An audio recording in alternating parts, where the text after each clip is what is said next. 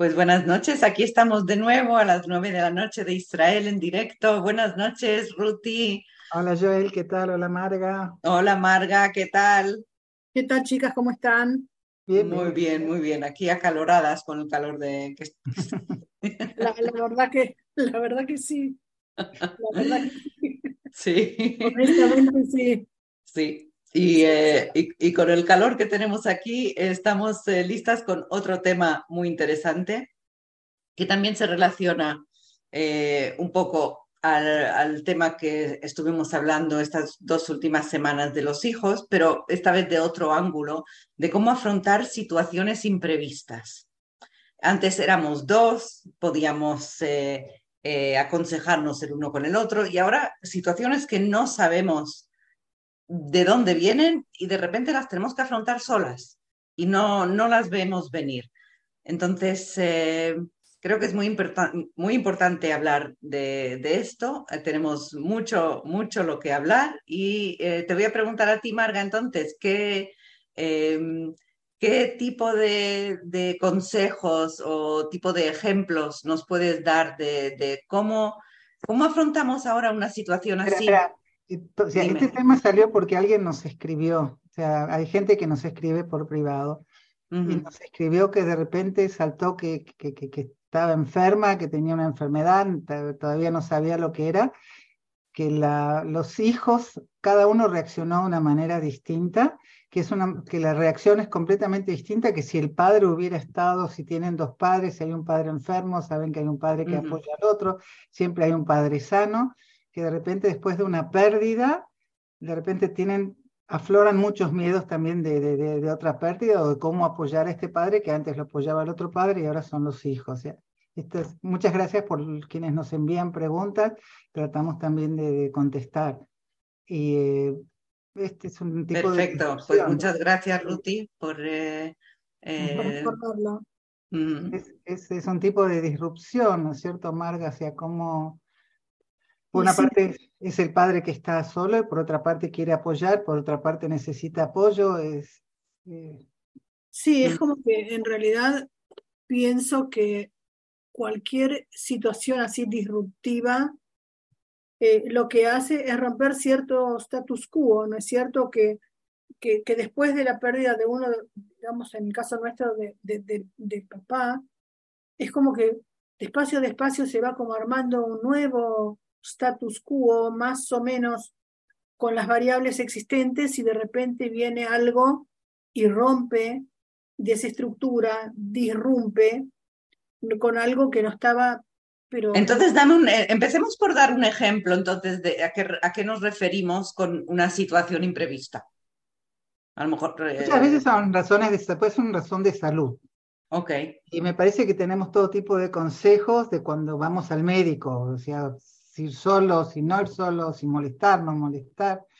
Yo creo que, yo, yo, yo creo que un poco tiene que ver también con, con que después de que se rompió el equilibrio familiar, estoy hablando de gente de, de, digamos, de nuestra edad que tiene ya chicos grandes, en algunos casos los chicos están en casa, en otros casos los chicos ya salieron de la casa, no como que hay que de alguna manera reconstruir un, un, una dinámica nueva, en donde había determinadas cosas que no había necesidad anteriormente de que se hablaran, porque siempre estaba mi compañero, tú nuestro compañero, vuestro compañero, y digamos como que, bueno, entre nosotros dos primero veíamos cómo manejábamos las cosas y después pasaban a los chicos.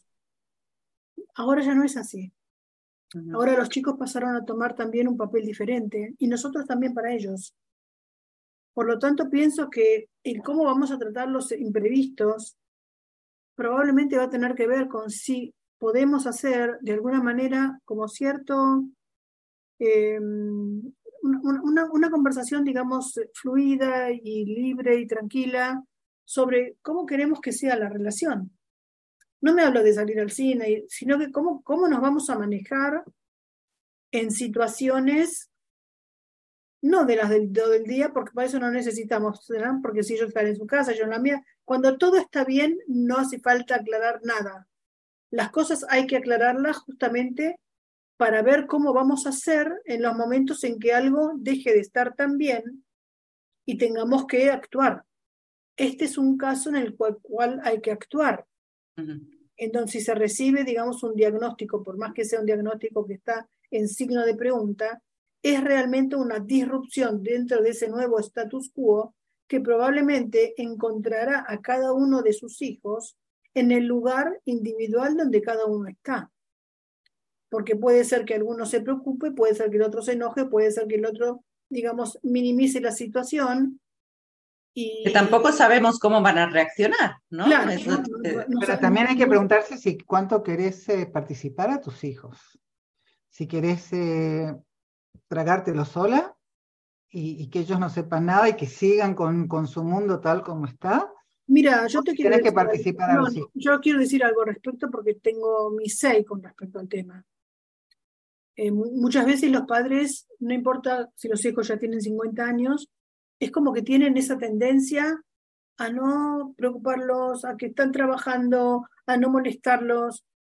Y, yo creo que siendo que tenemos hijos adultos y nosotros también somos adultos y estamos solos, si tenemos que enfrentar cualquier proceso que implica para nosotros también una salida de la rutina, también enfrentarnos a lo mejor con procesos médicos o, de escuchar alguna noticia o de lo que sea, eh, digamos que nos puede afectar o que necesitaríamos de la compañía de otro. Yo soy totalmente Em, eh, a favor de participar a los chicos. Hasta antes de que subiéramos al aire, hasta mencionaste que nuestros hijos nos acompañen al médico. Por supuesto, por supuesto. primero tenemos que partir de la premisa, premisa de que nuestros hijos son grandes, responsables, normalmente son dueños de familia, tienen una familia, tienen un trabajo, por lo tanto, digamos, son personas que pueden ser, digamos, positivas en algún tipo de cuestión con el cual yo me tenga que enfrentar. Eso primero. Segundo. Pero una pregunta, y perdona que te interrumpa. Si nuestros hijos viven a más de una hora de viaje de, nosotros, ¿les vamos a, pedir que nos acompañen al médico igual? Mira, la pregunta sería ¿por qué no? Si yo tengo que... Es rutina. si van a perder un día de trabajo y viven eh, lejos. Esperen, chicas, discúlpenme. Si tengo que ir porque se me rompió la uña para el médico, no le voy a pedir que me acompañe. Pero si estoy con un problema serio y voy a ir a que el médico me dé la devolución de alguna, algún estudio que me hice, por supuesto que voy a ir conmigo. Ok, ok. Eso quería aclararlo. Okay. ¿Por qué no? puedo ir con una amiga también y después contarle. Es verdad, es verdad. O puedo, poner, el, puedo poner el teléfono cuando estoy en lo del médico, puedo poner el micrófono y que los, mis hijos escuchen lo que dice el médico. Mira, variables hay un montón. Yo mm. creo que el cómo no es la cuestión, sino el qué.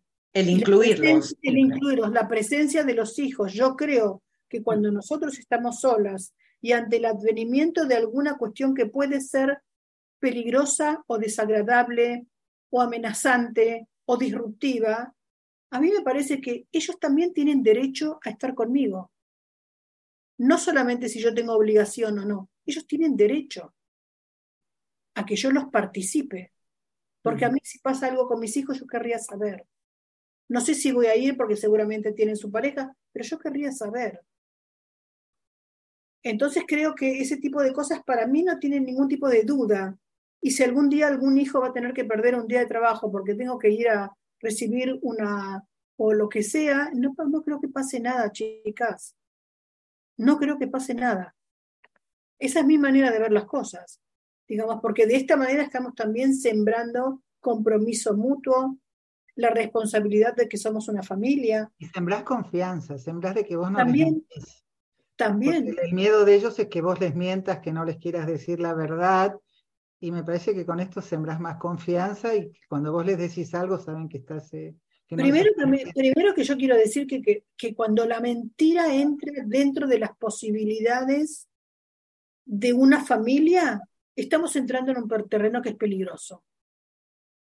Porque no veo cuál es la necesidad de mentir, siendo que en algún momento esa mentira se va a develar y me transforma a mí como adulta, como madre, en un modelo que no es digno de imitar. Por lo tanto, no veo, salvo que sea un caso de force mayor, no sé por qué hay que mentir. no sé por qué, digamos, sería un caso muy, digamos, algo muy, no sé, tendría que ser algo demasiado para mí. Cuando tenés un diagnóstico y no querés eh, preocuparlos, por ejemplo, cuando, cuando todavía la persona no sabe qué es lo que tiene y no quiere sobrecargar a los hijos y pensar que, que por ahí no es nada y que ellos ya empiecen a preocuparse. Mira, Ruti, te voy a decir algo, eso depende de cada uno. Hay gente que le resulta muy difícil bancárselo sola. Hay gente que no. Hay gente que prefiere hacer primero todo solo y está bien. Yo creo que cada, cada uno actúa como le resulta, como es uno. Pero digamos que, ojalá que no me toque nunca, no, nunca, ¿no? Pero yo no lo haría sola. Yo no podría guardarme semejante cosa y mi miedo y mis cosas y yo querría compartirlo con mis hijos. Eh, no, no solamente lo veo desde el punto de vista de que los voy a preocupar, lo veo como el hecho de que vamos a estar juntos en esta, nos vamos a dar apoyo mutuo si es necesario, no sé, como compartir, como estar juntos en un momento que es difícil, no solamente en las fiestas. Así lo veo yo. ¿Ustedes qué piensan? Es complicado, Marga. Eh, yo creo que mucho depende de eh, dónde estamos en nuestro duelo, de cuán, cuán temprano están los, los, hijos y cómo, cómo se, cuán fuertes se sienten eh, para recibir una mala noticia. Las edades, si tienen familia o no. Creo que hay muchas cosas que tomar. en, qué, en, qué, en, dónde están ellos en el duelo del, del padre también? Claro, eso es lo que a eso me refiero. Es, verdad, pero yo quiero decir algo. Creo que una de las funciones más importantes de nosotros como padres, desde que nosotros traemos hijos al mundo, es darles las herramientas para que puedan enfrentar la realidad. Y la realidad no deja de ser realidad o ese principio, yo así lo veo, no deja de ser, digamos, como se dice, vigente cuando se trata de mí. Es verdad lo que decís, que hay que tener en cuenta tantas cosas. Eh, es verdad. Por eso pienso que son varias las variables que, que digamos que se Esto se, junta, esto se junta con una pregunta que nos hicieron hace como tres o cuatro semanas de cuando los hijos te quieren sobreproteger. Como te acordás que dijimos que íbamos a hablar, al final no, no hablamos de eso. Si dejar sobreproteger o que a veces no te dejan hacer nada porque dicen, no, no, no, no, vos quedaste papi así, ahora lo tengo que hacer yo. También eh, me parece que de repente todo se junta y, y ese, eh, Pero yo pienso que todo también depende de qué tipo de viuda se trata digamos, seguramente que yo siempre digo que uno envejece como vivió. Em, y, pienso que una mujer, voy a, digamos, voy a hacer una hipótesis, ¿no? Como si tuviese que construir, digamos, un case study, tendería a pensar que los hijos van a proteger a una mamá que quedó viuda, cuando en realidad en la dinámica de la pareja el papá o el señor, la pareja, seguramente que tenía una, digamos, una función más organizadora, más decisiva, digamos, como de protegerla. Siendo que una mujer que era totalmente independiente, como en mi caso, éramos dos, pero yo siempre fui una persona muy independiente, a mis hijos no se les ocurrió protegerme ahora tenemos, digamos como... No la necesidad. No. no. Por eso pienso que depende también de cómo es uno, del mensaje que da, de la necesidad que tiene. Ah, la, mujer esta decía que al haber perdido el padre tenían miedo a perder la madre, entonces la sobreprotegían un poco. Y ella quería decir, no, soy independiente, déjenme seguir mi vida normal. Y, ellos, o sea, de llamarla tres, cuatro veces por día a cada hijo a ver cómo estaba, de, de, de, todo tipo de cosas que, que, no la tampoco la dejaban a ella crear su nueva vida. A lo mejor estaban preocupados. Entonces pienso que si los hijos están demasiado preocupados, pienso que la función nuestra como padres es calmarlos. ¿No? Calmarlos y decirles que, bueno, que a lo mejor hay determinadas cosas que voy a necesitar que me ayuden, pero hay otras que no. Entonces eh, vamos a ver cómo construimos esta nueva relación, ¿no es cierto? Porque cuando uno está sobreprotegido, finalmente, es como vos decís, Ruti, deja de poder ser capaz de resolver determinadas cosas que todavía tiene las posibilidades de resolver. Entonces, en vez de ser una ayuda, estamos fomentando un decrecimiento de las habilidades y es una pena. Me acuerdo cuando falleció mi cuñado que enseguida nos dijeron, ayúdenle a tu cuñada, pero no le hagan todo. Déjenla que ella aprenda a arreglarse porque si no, si ella tenía 80 años, que ella aprenda a arreglarse porque si no va a depender constantemente, totalmente de ustedes. Me acuerdo que recibimos. ¿Y cómo fue? ¿Cómo fue el final después? Mm, bastante bien durante bastante tiempo hasta que se enfermó o algo así, pero, pero sí, sí, fue, fue, un muy buen consejo. Porque enseguida vos querés ayudar y arreglarle y, imagínate que una persona, te hablo de 80 años, hace 10 años, que era completamente tecnofóbica, ¿viste? Si, todavía era el principio, si hubiera sido hoy, era mucho más difícil. Desde ir, desde ir al banco a, mandar una carta por correo, tener que pedir turno en el correo con una aplicación, hoy en día es, mucho más difícil, ¿viste? La, gente mayor este, es mucho más dependiente. Pero también hay que ver... Por eso pienso que no necesariamente estamos hablando de 80 años, yo estoy considerada hoy una señora mayor, ¿no? que no me cuesta, pero desde el punto de vista de la definición de la sociedad, soy una señora mayor. Entonces, ya usas ChatGPT, ya estás en la, mitad que está la moderna. Es verdad, pero pienso que en cuanto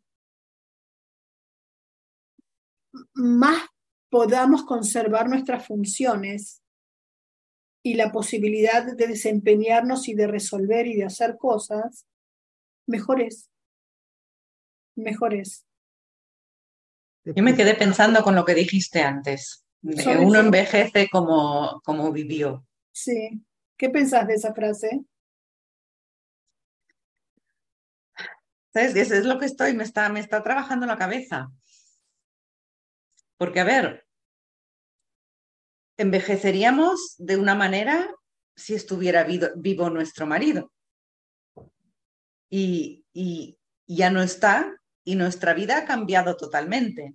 Entonces llega un punto en que la, la, vejez que teníamos programada ya no es la que va a ser, es otra. La realidad cambia completamente. Eso creo yo que nos fuerza a nosotras también a cambiar de cierta manera. Aunque, aunque hubiéramos sido de una, de una forma, al enviudar creo que tenemos que cambiar de alguna forma. No, podemos seguir esperando. ¿Cómo? Hay, gente que es desconfiada de joven, muy desconfiada. Cuando envejece es mucho más desconfiada. Hay gente que es eh, muy, muy eh, ávara, tacaña, decimos nosotros cuando Seguro, y eso, a eso me eh, Tienes toda la razón, Ruti, y, a eso se refería Marga, creo, cuando dijiste que, que uno envejece como vivió. Es exactamente lo que estás describiendo.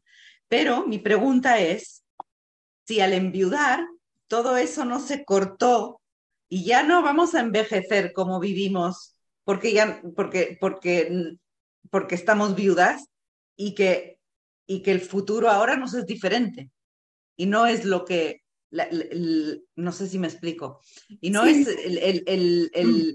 eh, lo natural, lo que, lo que estaba previsto que pasara, ya no va a pasar. Ana, Ana nos dice muy cierto. Ana, ¿querés escribir qué es lo que te parece muy cierto? ¿Qué es lo que pensás? Eh, si podés escribirnos y... Lo que Entonces, llega, eh, dime, perdona. No, no, no, perdón, perdón, perdón. No, no, dime qué ibas a decir. No, yo lo que quiero decir es que dentro de la, digamos, de la vida nuestra hay determinados aspectos. Hay áreas que son diferentes. Una es la área funcional, la otra es la área del desempeño, la otra es la área de la personalidad, de los afectos. digamos, los rasgos de carácter y, y, también la capacidad que uno tiene de adaptarse a los diferentes desafíos que la vida le va poniendo. Exacto, a eso, eh, esos desafíos y, la adaptación. En, en, general, cuando se, se dice, digamos, después de trabajar 20 años con gente mayor, digamos, podría decir que doy fe que esa frase es no es 100%, pero digamos que... No, no, estoy de acuerdo contigo. Si hablamos de un promedio, se, se, se cumple. Em, en realidad hace referencia más que nada a los rasgos de carácter. Eh, y yo creo que yo siempre doy este ejemplo, ¿no? A veces cuando alguien enviuda y es como que fomentan, bueno, que vaya acá y que haga, que vaya a grupo, que vaya amigas y que es una persona que nunca fue sociable. Entonces es como que es, como pedirle a veces peras al olmo. A veces hay algún caso que otro, pero digamos que mayormente alguien que es muy sociable va a seguir siendo sociable y alguien que es menos sociable va a seguir siendo menos sociable. Eh, cuento que me llamaron el viernes de donde vivo yo, dijeron que quieren armar un grupo para apoyo para viudas, porque dice que eh, por ejemplo, estoy en, un, como un tipo de, organización que hacen charlas y paseos y todo, y dice que mujeres que iban con el marido siempre al paseo, ahora no se animan a ir solas. Mi caso fue distinto, yo dije, yo tengo que salir y sea, cada, cada uno lo toma a su manera y están las mujeres que se encierran o que no quieren que las vean solas o que les da vergüenza o que tienen miedo de estar en el autobús y no tener con quién hablar y se cierran más. Ese, me parece que es un, ejemplo de lo que estás dando vos, de, la mujer que no era tan sociable el marido un poquito la, la ayudaba a abrirse camino y de repente se queda sin ese tipo de salida. Es que no nos olvidemos que en realidad, cuando estábamos con nuestros maridos, no estábamos nunca solas. Siempre teníamos con quien hablar. Y siempre si yo no hablaba de otra gente, él hablaba, yo no tenía Claro, digamos como que era, es una pequeña sociedad, ¿no es cierto?, la que teníamos con nuestros maridos. Y a veces uno no necesitaba de más cosas o de más gente. Y de repente cuando esa figura desaparece, desaparece toda la sociedad de determinadas personas. Y, ya llevas 40 años junto con él. Claro, claro. 40 años que no, no desarrollaste más. Por supuesto, que no desarrollaste esa, esa parte social y de cómo, cómo hacer sociales, que también es un tema, cómo hacerse amigos a determinada edad. Es un tema. eso es un tema que podríamos hablarlo. Eso, eso tendríamos que hablarlo en otro encuentro. Este, entonces es como que. Estoy de acuerdo con todo lo que decís, las dos, pero eh, en relación a nuestro tema de hoy, de, de cómo afrontamos estas situaciones imprevistas, y ya que estamos nosotras en una situación imprevista, ¿es posible cambiar? O sea, cómo nos adaptamos a estas situaciones imprevistas. Seguro que, ya es que no, no sé encontrar las palabras hoy. Em, éramos, lo que estáis diciendo es que éramos una clase de personas y, y ahora tenemos una situación imprevista el, el the, fact que, que, que, hemos pasado por una situación imprevista, podemos adaptarnos ahora a cualquier situación, es lo que estoy, creo, intentando decir. Que, que cualquier situación ahora, mm, yo siento, por ejemplo, que me puedes tirar lo que quieras a la cara y me sé adaptar por la situación imprevista que me cambió la vida de, en un segundo, sin ningún de ninguna preparación ni nada, hoy en día digo, ya puedo, puedo afrontar lo que sea. Acá Marta nos escribe, nadie nos enseñó a seguir la vida sin nuestros esposos, estamos reestructurándonos, es difícil, pero pues poco a poco. Y Ana dice, pienso que debemos saber ser útiles y no depender mientras se puede. No depender, pero sí poder pedir ayuda. Me parece que... Cosas totalmente diferentes. Yo creo que el problema es cuando uno piensa que pedir ayuda es ser dependiente. No soy no tiene nada que ver. Y no tiene nada que ver. Absolutamente. No.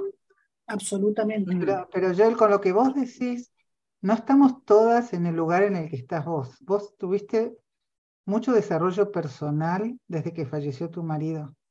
Hay mujeres. Y por eso, y por eso digo que es posible. No, no, lo que quiero decir, me, parece que es muy importante que hablemos de esto hoy, porque es importante pensar y es importante eh, tener una base cuando pasa una cosa siempre vista, de decir, ¿dónde quiero estar yo? ¿Quiero encerrarme? ¿Quiero hacerlo sola? ¿Quiero tener todo el secreto? ¿O quiero poder pedir ayuda y cómo pedir esa ayuda? Eh, me parece que es, que, que, es importante, sí, poder más, dar más herramientas y abrirlo, decir, bueno, esto pasa, que se puede hacer? Yo, quiero hacer una, una, salvedad, tomando la frase pedir ayuda. Apoyo.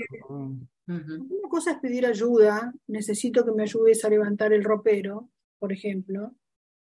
Y otra cosa es compartir algo que me está pasando o llamar a mi hija que digo, mira, eh, tengo que hacer esto, ¿vendrías conmigo?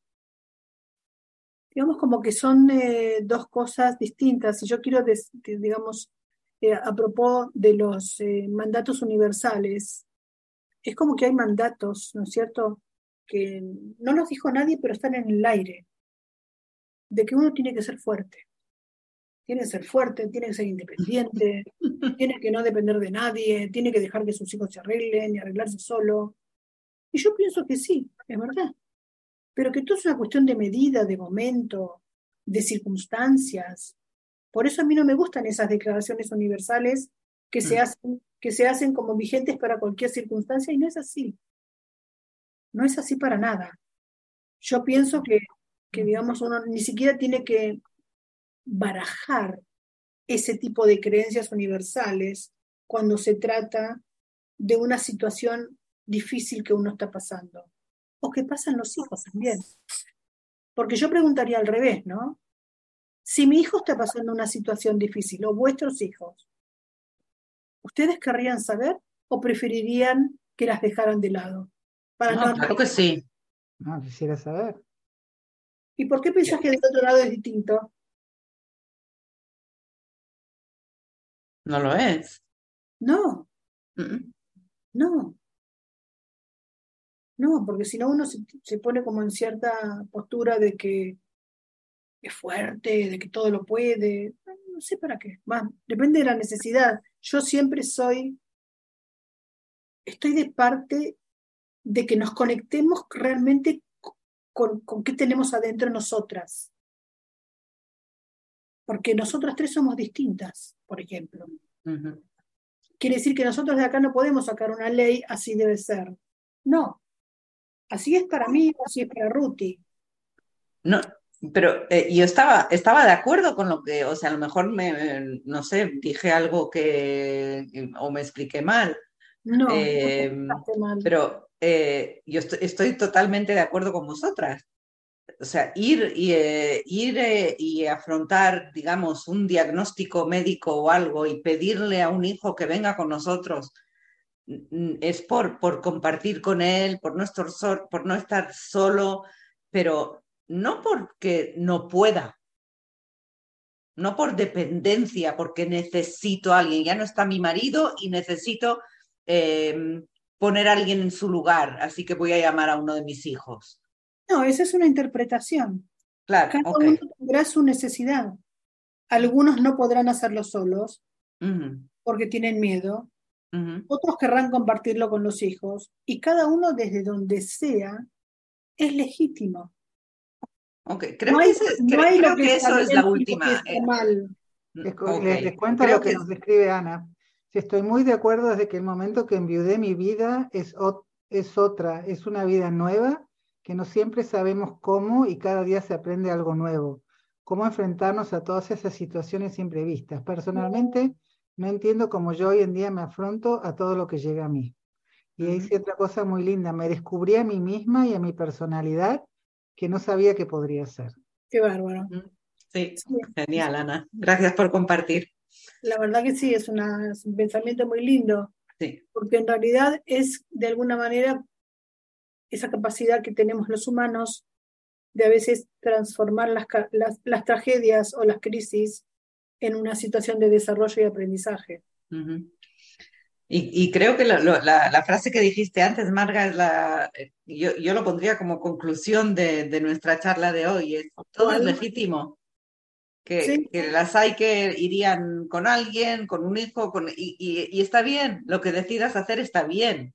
Cada, uno que esté conectado a lo que necesita. Creo que eso es lo más importante. y todo es legítimo. Pero evitar los secretos, pero evitar los secretos. Esas, esas, que, que esconder las cosas que a veces se pueden hacer. Seguro, pero cada uno es como es, Ruti. Y los hay que son muy, no, no es por, por guardar un secreto, sino que son muy privados y que no les gusta compartir. Y está bien. Y probablemente vengan de una casa donde ese tipo de herramienta forma parte del, digamos, de la cultura familiar.